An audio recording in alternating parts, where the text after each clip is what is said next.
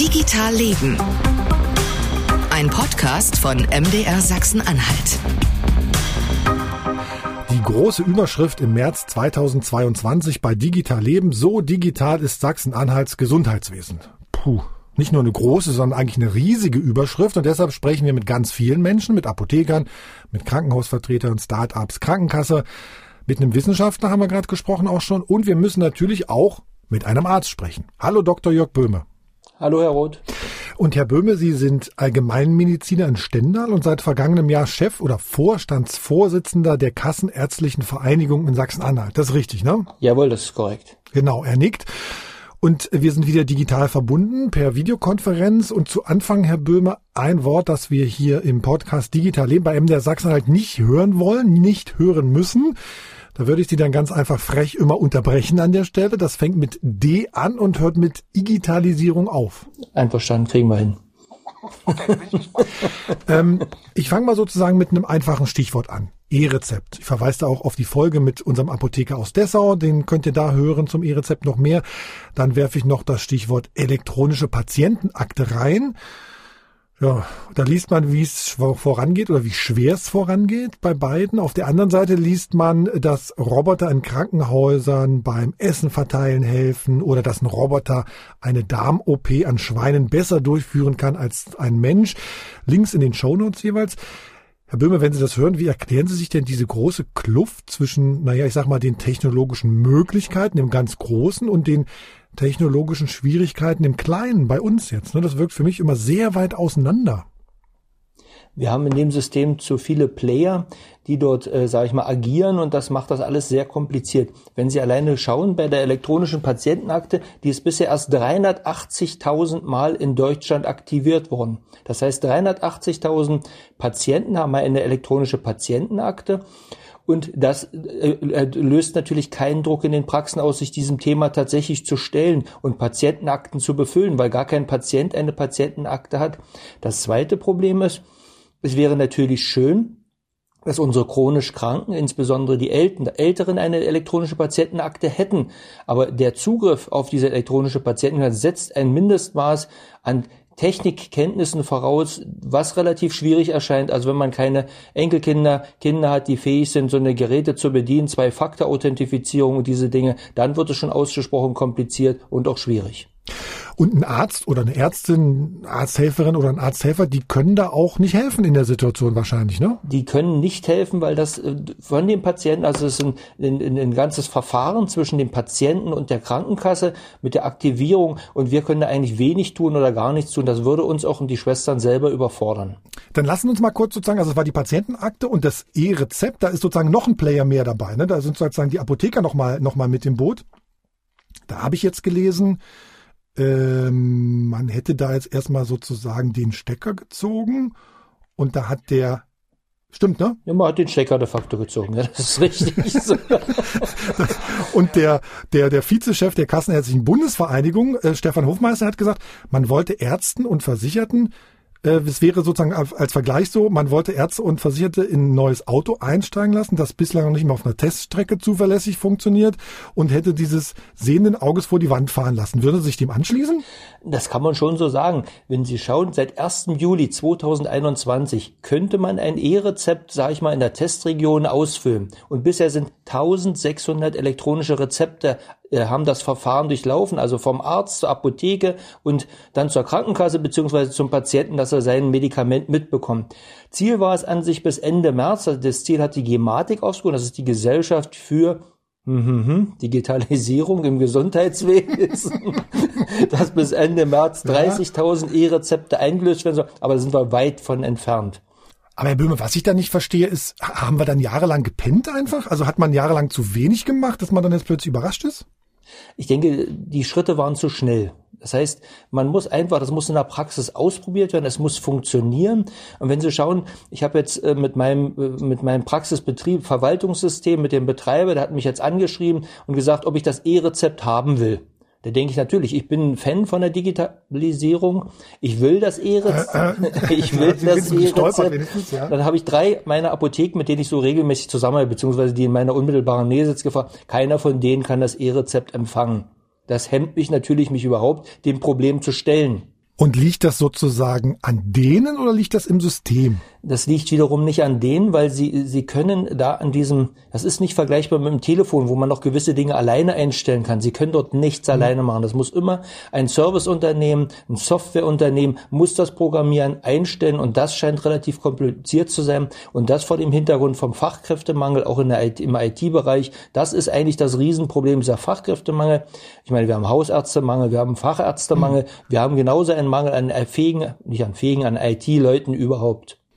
Bräuchte es denn so IT-Menschen ganz besonders für diesen Bereich, dass Sie sagen, ich habe noch mal einen Dienstleister, der kommt dann vorbei oder oder oder gibt's das? Gibt's gibt's da Firmen, die sich dafür äh, überhaupt hergeben oder müsste das der Arzthelfer, die Arzthelferin mitmachen? Also es ist so, dass es äh, fünf bis sechs Praxisverwaltungssysteme gibt in Deutschland. Das sind die größten Verwaltungssysteme, also die, die die meisten Mitglieder haben, also Ärzte.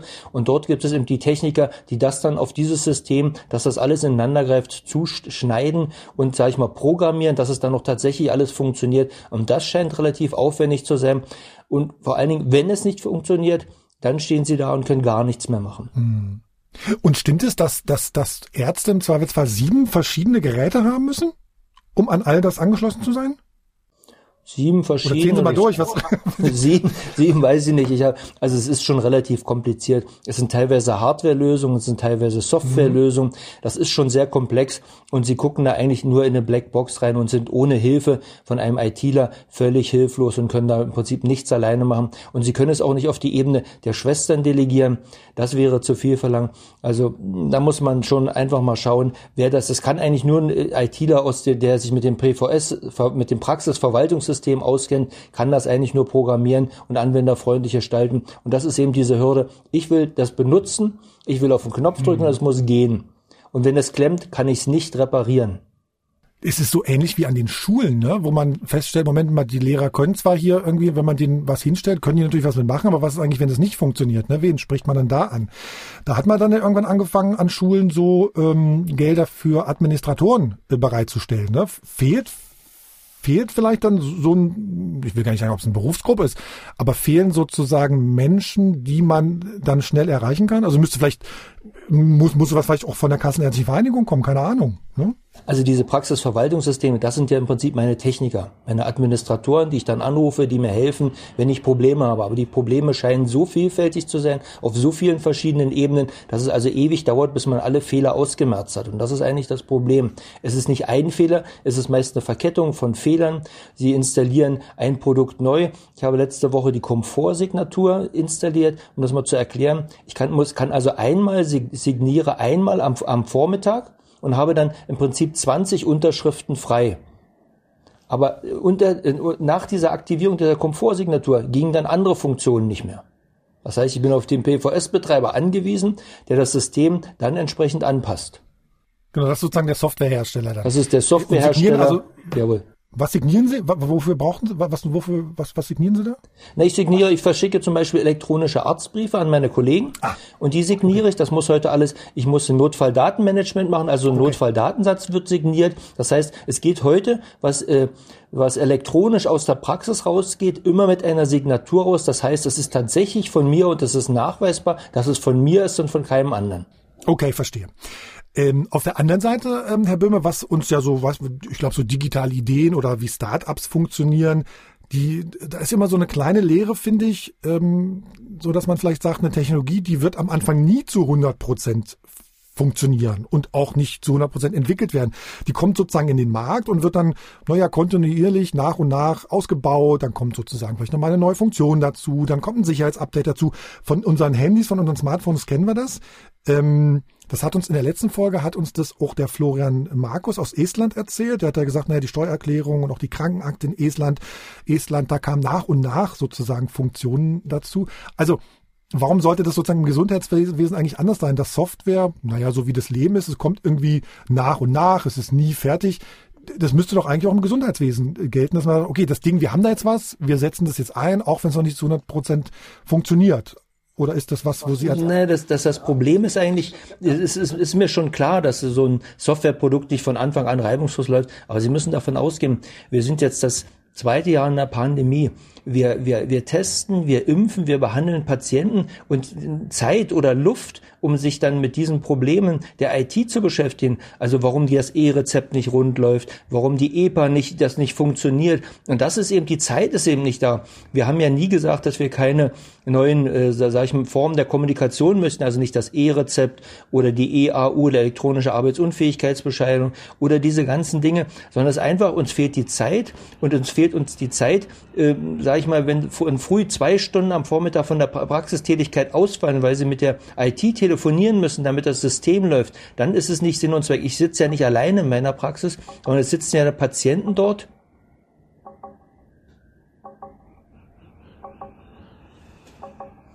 Irgendwas ist jetzt getrennt.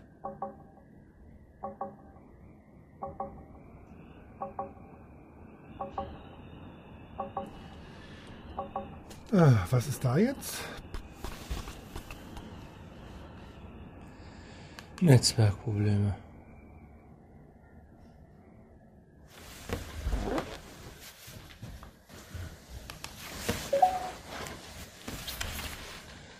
Irgendwie sind wir getrennt worden.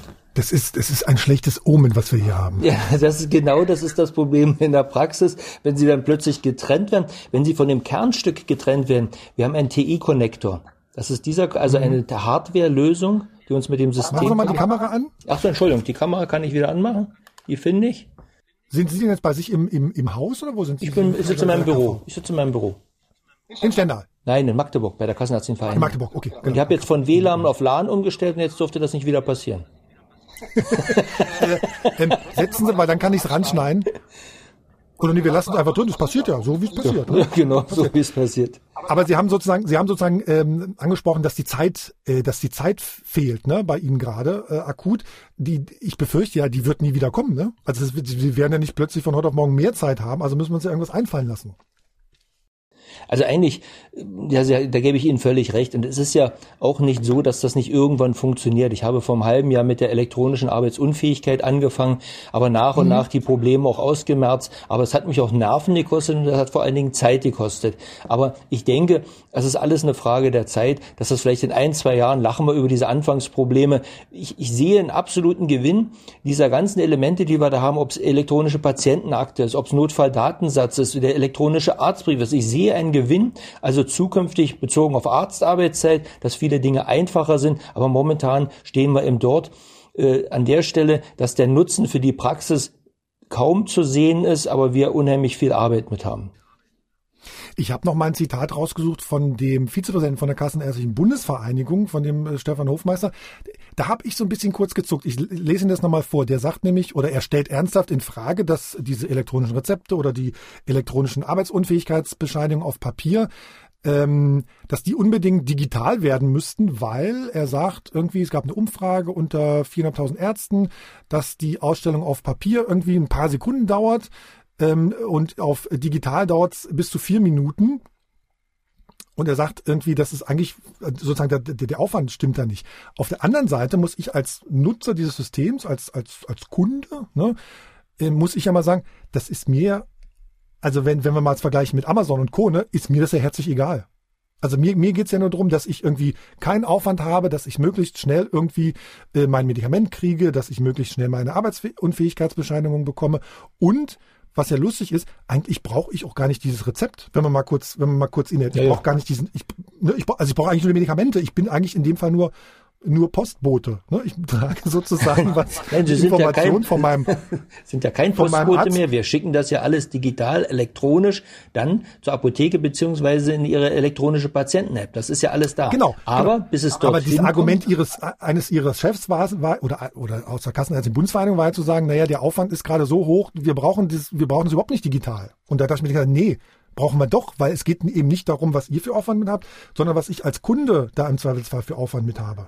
Da gebe ich Ihnen völlig recht. Für den Kunden ist, kann es ein Gewinn sein, aber für mich in der, in der Praxis kostet es einfach nur Zeit. Es dauert zu lange, die Prozesse sind nicht optimiert. Wenn ich das, äh, den elektronischen Arztbrief zum Beispiel verschicke, dauert es vier Sekunden, bis er die Verbindung herstellt und bis das Ding raus ist. Und drucke ich auf den, drucke ich auf den Knopf zum Ausdrucken, macht der Klack, der druckt aus und ist fertig. Also einfach diese Prozessgeschwindigkeit ist das Problem. Es ist nicht das Problem, äh, dass, dass wir das nicht brauchen. Ich bin der Meinung, dass wir das brauchen, dass wir diese, diese elektronische Rezept, die elektronische AU, das macht schon Sinn für die Zukunft. Das wird alles viel einfacher. Aber noch dauert es länger, als wenn ich einfach nur Papier ausdrücke. Haben Sie eine Erklärung dafür? Also sind da Leute mit befasst, die sich nicht anständig mit normalen Ärzten unterhalten, weil es irgendwie nur auf Funktionärsebene äh, besprochen wird oder was? Keine Ahnung.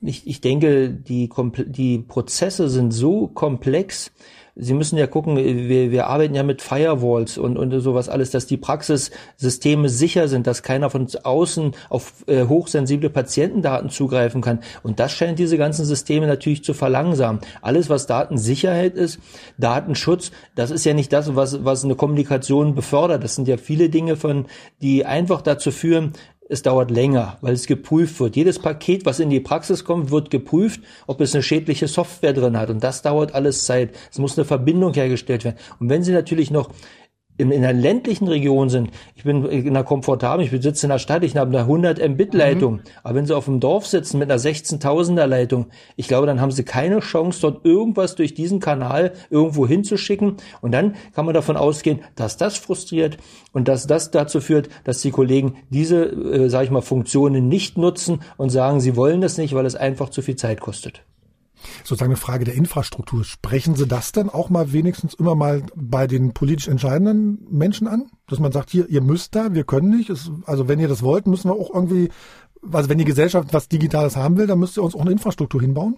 Aber ich meine, wir haben ja noch nicht mal die Funklöcher in Sachsen-Anhalt beheben können und das ist ja nun allgemein bekanntes Problem. Das ist also, wenn ich, ich fahre jeden Tag von Stendal nach Magdeburg, teilweise auf ein Stück A14, da gibt's Funklöcher, also wo ich nicht telefonieren kann und ich muss ja meine Zeit auch effektiv nutzen und ich, das heißt, ich telefoniere auch beim Autofahren und dann haben sie ständig Funklöcher. Nicht mal dieses Problem haben wir gelöst. Ich rede ja gar nicht vom, vom Breitbandnetzausbau, aber das klemmt natürlich, je peripherer sie kommen und wenn sie in Magdeburg sind, ist das natürlich absoluter Luxus. 200er, 500er Leitung, Glasfaser.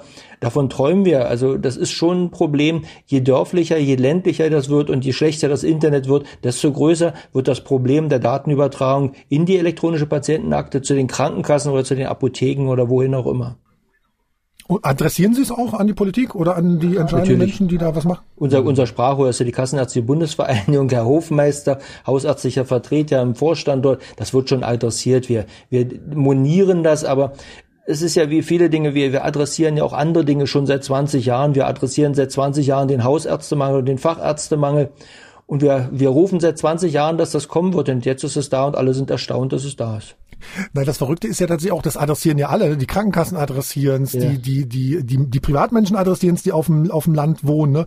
Die Unternehmen adressieren es und pff, ich, ich, ich, denke, ich denke, der Schaden für diese ganzen Produkte, die wir dort entwickelt, die entwickelt worden sind, der ist riesig, weil sie einfach nicht funktionieren und nicht anwenderfreundlich sind. Ich meine, ich, ich, ich will das und ich brauche das und ich denke, so ein E-Arztbrief, wenn Sie gucken, der Brief muss nicht mehr aufgemacht werden, muss nicht mehr Papier ausgedruckt werden. Ich schicke den elektronisch sicher, dass den kein anderer lesen kann und der ist dann automatisch in der Patientenakte. Es gibt schon Dinge, die absolut sinnvoll sind.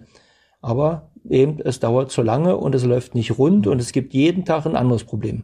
Sie haben einmal gerade ganz kurz sozusagen so Datenschutz einmal so rein so reingeworfen. Ich glaube, Sie meinten tatsächlich und haben dann gesagt, na Datensicherheit, weil es ja darum geht zu prüfen, sind die Daten sozusagen, fange ich mit irgendwas mit ein, weil weil dieses Argument, nein, der Datenschutz verhindert alles und dadurch wird es immer alles zu langsam, weil irgendwie ganz viele Leute mit reinbezogen werden müssen und dann Datenschutz oder was zu meckern haben.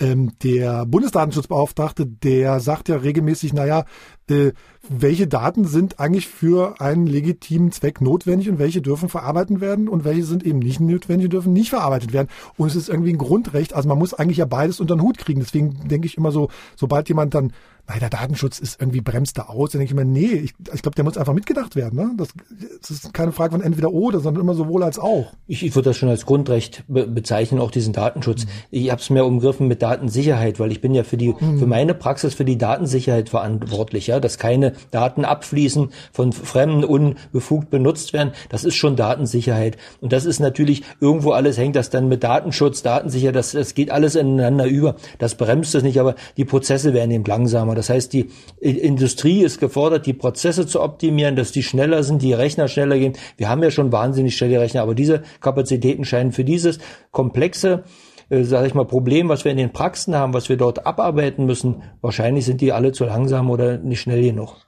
Oder andersrum, wir sind mittlerweile aus, aus außerhalb des Arbeitslebens oder außerhalb des Gesundheitswesens eine andere Geschwindigkeit gewöhnt. Kann auch sein, ne? Das, das, da gebe ich natürlich völlig recht, wenn ich ins Auto steige, was Sie geben mir ja nur recht, das macht ja keinen Spaß. Ja, na, nein, da muss ich Ihnen, nein, ich will Ihnen ja nicht widersprechen. Gebe man ist von, von, wenn Sie, wenn Sie ein Handy haben, vernünftiges Handy ist, ich meine, das sind ja fast alle, es ist ja keins, was nicht funktioniert. Da, da telefonieren Sie und es geht und Sie machen Bilder und verschicken die. Sie müssen das zwar einmal programmiert haben, aber das brauchen Sie heute auch nicht. Wenn Sie einmal im Leben ein Handy programmiert haben, dann können Sie die ganze Programmierung mitnehmen, auf das neue Handy überspielen Spiel und es ist alles da und es geht sofort vom ersten Tag. Ja, und das, glaube, das deswegen, will ich auch haben. Deswegen, das will ich in meiner Praxis haben. Es geht vom ersten Tag. Und keiner steht auf der Leitung oder macht irgendwas, was nicht geht. Ich glaube, deswegen sind wir auch alle so unruhig, weil das kann doch nicht sein. Wir können irgendwie auf der ganzen Welt irgendwie Kram bestellen und haben das irgendwie vier Tage später zu Hause. Wir können irgendwie unsere Pizza um die Ecke bestellen, haben die eine halbe Stunde später zu Hause und irgendwie, wenn wir bei uns um die Ecke zum Arzt gehen, dann rumpelt das irgendwie hinten und vorne. Ne? Das ist, glaube ich, so, da wird, glaube ich, eine Gesellschaft auch un, ungeduldig. Na, wenn Sie gucken, wenn so ein TI-Connector, das ist das Kernstück dieses ganzen Systems, wenn der ausfällt, warten Sie zwei Wochen, bis Sie einen neuen bekommen. Das heißt, sie können zwei Wochen nicht an der Kommunikation teilnehmen. Und, und, und, und dann bleibt sozusagen Arbeit liegen und dann muss hinterher noch irgendwie noch hinterher geschickt werden oder Sie müssen Ersatzverfahren das dann machen. Sie müssen dann per Papier wieder ausdrucken, das Rezept per Papier, den Brief per Papier ausdrucken, die, die elektronische Arbeitsunfähigkeit, die Sie vorher verschicken können, die können Sie, die können Sie nicht mehr verschicken, weil das Kernstück der Kommunikation ausfällt. Und das Kernstück der Kommunikation ist die Telematikinfrastruktur, ist also so eine Box, vergleichbar mit der Fritzbox. Kein Mensch beschwert sich, dass die Fritzbox nicht geht. Die funktioniert. Aber diese Telematikinfrastruktur, die ähnlich strukturiert ist, klemmt, geht kaputt, funktioniert nicht einwandfrei. Aber die soll ja irgendwann verschwinden. Okay, ich verstehe. Das ist, ist, eben, ähm, das ist eben schwierig. Der Frust bei den Kollegen ist eben groß. Ich denke, der Großteil will es auch. Der Großteil fährt, hat ein modernes Handy, hat ein modernes Auto und dann sitzen sie in der Praxis und drücken auf den Knopf und nichts passiert. Und sie wissen nicht, was sie tun sollen. Diese Hilflosigkeit kommt natürlich noch dazu. Und würde am liebsten den, den, den Rechner vom, vom, vom Schreibtisch runterschubsen. Ähm, wir haben schon erzählt, Sie haben, genau, oder Sie haben schon, Sie haben eine Praxis in Stendal. Äh, Ärztemangel haben wir schon angesprochen, ist ein Fakt in Sachsen-Anhalt, wird auch erstmal nicht besser, das wissen wir glaube ich auch, da müssen wir uns irgendwie jetzt nicht, äh, nicht irgendwas ausdenken, wir müssen anfangen Leute auszubilden, klar, aber akut wird es erstmal nicht besser. Ähm, wir sprechen jetzt hier im März auch mit einem Apotheker, der testet, wie sich zum Beispiel, naja, Medikamente per Drohne im ländlichen Raum äh, verteilen lassen mal so ganz groß gefragt, bleibt Ihnen und uns, äh, bleiben uns eigentlich nicht vor allem technische Möglichkeiten, um Kranke zu versorgen, wenn es weniger Ärzte gibt? Natürlich ist diese ganze, diese Möglichkeiten, die wir durch diese Technik haben, über Video, so wie wir jetzt kommunizieren, ich sehe sie, was sehr angenehm ist, dass wir nicht nur miteinander sprechen, sondern dass man sich auch in der Kommunikation sieht, das wird zukünftig vermehrt kommen, es wird die Videosprechstunde kommen. Wir sind jetzt auf dem Weg, eine assistierte Videosprechstunde, das wird irgendwann kommen. Assistiert heißt, dass jemand, der qualifiziert ist, beim Patienten ist und schon Daten erhebt, zum Beispiel Blutdruck misst oder diese, ähm, also Blutzucker misst und wir dann zusammen, also ich auf der einen Seite als Arzt, auf der anderen Seite der Patient mit einer qualifizierten Schwester, mit einer Vera, also äh, mit einer äh, NEPA, also mit einer Praxisassistentin, also mit dort sitzt und dann wir zusammen kommunizieren und dann alles besprechen, wie es weitergeht. Man kann sehr viel mit diesen neuen Medien machen.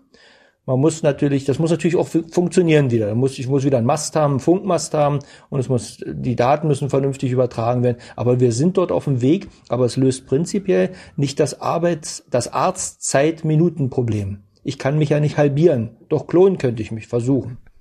Das dauert dann auch sozusagen, bis sie dann so erwachsen sind. Genau. genau. Nee, sie haben auch nur 24 Stunden, ist klar. Aber lassen uns das mal kurz durchspielen. Das heißt, da ist, also Sie von Ihrer Praxis würden sagen, ähm, Sie haben noch eine, eine, eine Arzthelferin oder, oder wie, die, wie der Fachbegriff ja, gerade war, habe ich gerade jetzt nicht, genau. Und die würde dann rumfahren zum, zu, zu einem einzelnen Patienten oder im Zweifelsfall in einen Ort, wo es nochmal, äh, weiß nicht, im Gemeindehaus oder irgendwie sowas gibt. Zum Beispiel muss muss einen entsprechenden Standard wieder haben. Da sind wir wieder beim Mindeststandard. Die kann natürlich auch irgendwo im Gemeindehaus sitzen. Da muss man natürlich dann in, das, in die Gesetze gucken, wie viele Toiletten da sein müssen, ob es drei sind oder vier. Das muss dann also ein Mindestaus. Das ist immer das Problem auch. Wir haben alles reguliert, alles reg reglementiert in Deutschland. Das heißt, da muss man dann gucken, wie das möglich ist, wo die sitzen kann. Aber es ist schon ein Modell der Zukunft, dass ich nicht rausfahre als Arzt, den Hausbesuch mache, sondern dass ich jemanden schicke, was ich jetzt auch in der Stadt schon mache. Wir haben schon qualifiziertes Personal, da sind wir bei äh, zum Entwickeln. Aber es ist eben schwierig, wenn Sie eine Großpraxis haben im ländlichen Bereich und schon deutlich mehr Patienten behandeln als in einer Großstadt, wird es schon zum Zeitproblem, auch das noch alles zu überschauen und zu handeln. Denn Sie brauchen ja schon auch ein bisschen Zeit zu überlegen. Und die Stunde hat 60 Minuten. Wir könnten jetzt sagen 3600 Sekunden, habe ich jetzt schnell ausgerechnet, 3600 Sekunden, aber es wird auch nicht mehr. Ja, und ich kann, das ist eben das Problem. Auch ich, man kann sich nicht teilen und irgendwo brauchen wir eine Mindestarztarbeitszeit. Man kann viele Dinge delegieren. Das heißt, Leistungen, die ich erbringe, kann man abgeben an qualifiziertes Personal, dass man zum Beispiel sagt, wenn der Blutdruck zwischen 120 und 130 ist, okay, brauchst mich nicht anzurufen. Okay. Ja, man kann schon so Korridore, Behandlungskorridore definieren oder wenn der Blutzucker in dem Bereich liegt, dann kann die, ist die Schwester autorisiert zu sagen, ist okay, ist keine Kontrolle notwendig, keine Konsultation mit mir. Man kann dann schon Dinge abgeben, aber es sollte schon einer die Oberaufsicht führen und das irgendwo in der Hand behalten. Und diese qualifiziertes, dieses qualifizierte Personal, das gibt's schon oder das sozusagen? Das gibt's schon. Wir haben schon so eine äh, so eine äh, Art Veras jetzt muss ich Versorgungsentlastungsassistenten, versorgungsentlastet. Früher hat man Agnes gesagt, Schwester Agnes, heute ist die Vera. Das ist eine medizinische Fachangestellte, die noch eine spezielle Qualifikation erworben hat, Kurse besucht hat, praktische Übungen gemacht hat, eine Arbeit geschrieben hat und die ist dafür qualifiziert, also besser ausgebildet und das wird irgendwo auch die Zukunft sein. Und das könnten zum Beispiel auch ähm, Leute vom Pflegedienst sein, also die sozusagen rumfahren und von der Krankenkasse beauftragt oder ich weiß gar nicht. Na, das, das vom Pflegedienst, die haben nur eine ganz andere Qualifikation. Das ist mehr aus dem Bereich der Pflege kommen. Die medizinischen Fachangestellten, das sind ja tatsächlich Mitarbeiter, die in den Praxen ausgebildet wurden und dann eine Zusatzqualifikation. Das heißt, ist ideal natürlich, die macht bei mir die Ausbildung, ist so und so viele Jahre in meiner Praxis, mhm. arbeitet dort, ich kenne die, ich weiß, was sie kann, wie, äh, ob sie verlässlich ist, beziehungsweise ob sie, ob sie das alles hat. Und dann macht sie die Zusatzqualifikation Qualifikation und dann kenne ich sie im Prinzip 10 oder 15 Jahre und dann okay. schicke ich sie. Es ist also nicht so, dass ich einen Berufsanfänger da losschicken würde, weil die Verantwortung ist schon relativ hoch und die Verantwortung trage ich ja. Ja, das ist ja. Das, das verstehe ich, aber sozusagen, also nochmal trotzdem, Pflegedienstmenschen sind ja unterwegs, ne? Die sind unterwegs, aber ich glaube, in der Fläche haben wir davon auch nicht mehr genug. Mhm. Ja, verstehen Sie, wie das ist bei diesen ganzen, wenn wir nach Ersatzlösungen suchen, nach Lösungen, wie man Arzt, sage ich mal, entlasten kann, muss ich natürlich auch das Personal haben oder diese Fachkräfte haben, die entsprechend qualifiziert ist. Und ich denke, wir haben mittlerweile mit dem Rauswachsen der geburtenstarken Jahre einen globalen Fachkräftemangel. Wir haben vorhin über IT gesprochen. Wir sprechen über Pflegekräfte. Wir sprechen eigentlich, wenn Sie in eine Kommune gehen, wie, wie die Stadt Stender, dort werden alle, alle Fachkräfte gebraucht. Wir suchen einfach alles. Und das eine Loch zu stopfen, da sage ich mal, den Arztmangel zu beheben, indem ich äh, mehr verlagere auf, auf Pflegekräfte, auf Schwestern oder ähnliche Dinge. Ich weiß nicht, ob das Problem das tatsächlich löst. Ich hätte natürlich gerne 20 Prozent mehr Studienplätze gesamtdeutschlandweit. Wir haben noch einen Numerus Clausus. Das heißt, wir haben noch mehr Menschen, die Medizin, mehr junge Leute, die Medizin studieren wollen.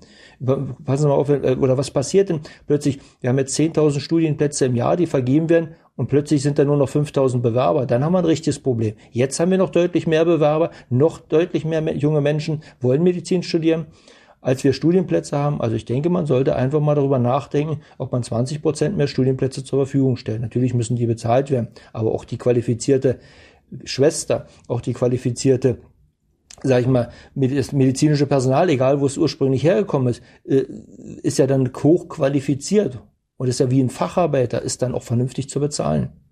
Ja, das ist, es ist ja, es ist nicht alles eine Frage des Geldes, aber es ist eine Frage der Qualifikation. Und ich denke, wir müssen die Ressourcen, die wir haben, vernünftig einsetzen. Wir müssen Arzt unterstützen, Arzt entlasten, etwas tun. Und dann muss man gucken. Dann lassen uns doch daraus vielleicht mal was äh, ableiten. Was könnte man dann in Sachsen-Anhalt Unternehmen oder an wen muss man denn was appellieren mal? Wer muss sich da mal an den Tisch setzen? Gibt es irgendwie so einen Austausch? Weil ich habe ähm, auch schon gehört, es gibt so einen richtigen Austausch, wo mal alle an einem Tisch sitzen. Gibt es irgendwie gar nicht.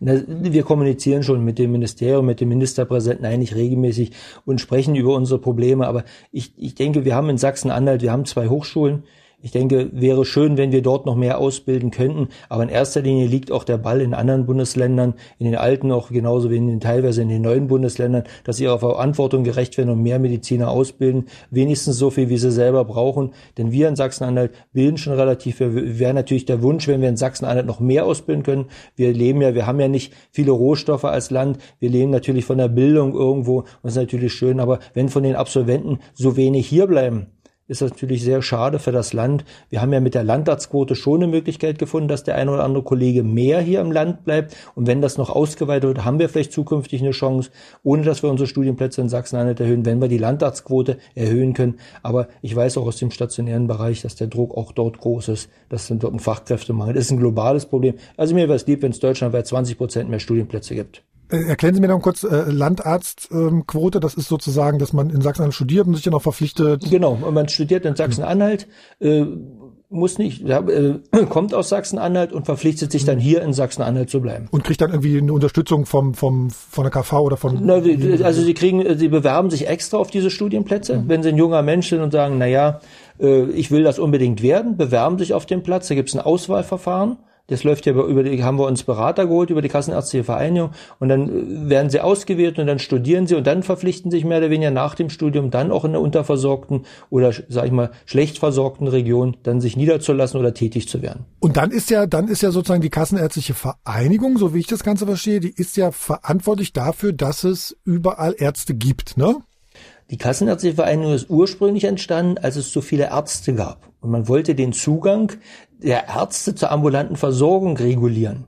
Ja, man wollte mhm. nicht, dass hier tausende Ärzte sich niederlassen und tausende Ärzte Kosten verursachen und tausende Ärzte Patienten behandeln. Und dann hat man es reguliert und hat gesagt, es dürfen nur so und so viel sein.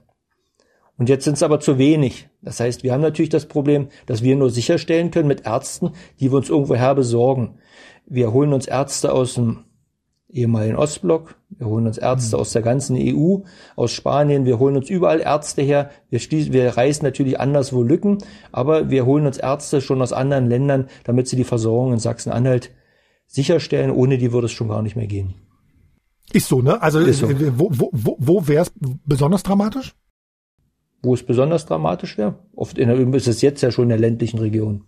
Was ist am dramatischsten? Der Hausärztemangel ist dort am größten.